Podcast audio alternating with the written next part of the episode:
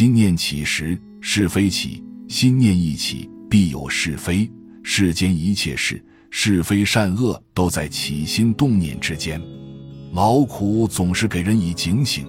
弘一法师曾教化那些迷醉于声色场上的人们：巨富凡夫，若无贫穷、疾病等苦，将日奔驰于声色名利之场而莫之能矣。谁肯于得意元赫之时，回首作未来沉溺之想乎？被烦恼束缚的凡夫，假如没有贫穷疾病，也不一定会顺畅一生。如果没有这样的苦，恐又要去吃喝玩乐造罪业，苦人没有时间金钱，自然可以避免许多罪过。谁肯在得意时想到将来会堕落？得意时难免损人利己。大师曾指点听佛的善友们：吃苦心是一种生存能力，是一种能够承担悲喜的淡定。有两只老虎。一只被关在笼子里供人们观赏，另一只自由自在地在森林里奔跑。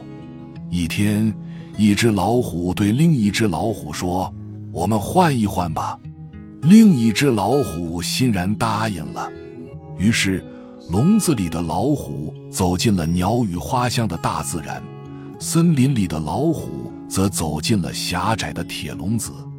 从笼子里出来的老虎在森林里感受到了无比的自由，尽情地奔跑着。走进笼子里的老虎也很快乐，因为它从此不再为食物而发愁。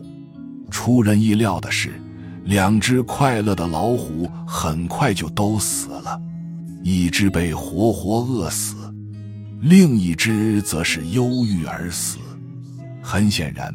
从笼子里走出来的老虎得到了自由，却没有同时得到捕食的本领；走进笼子的老虎获得了安逸，却没有获得在狭小的空间生活的祥和心境。塞翁失马，焉知非福？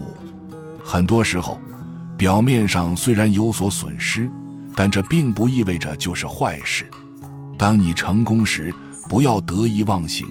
因为说不定挫折就在下一刻等着你。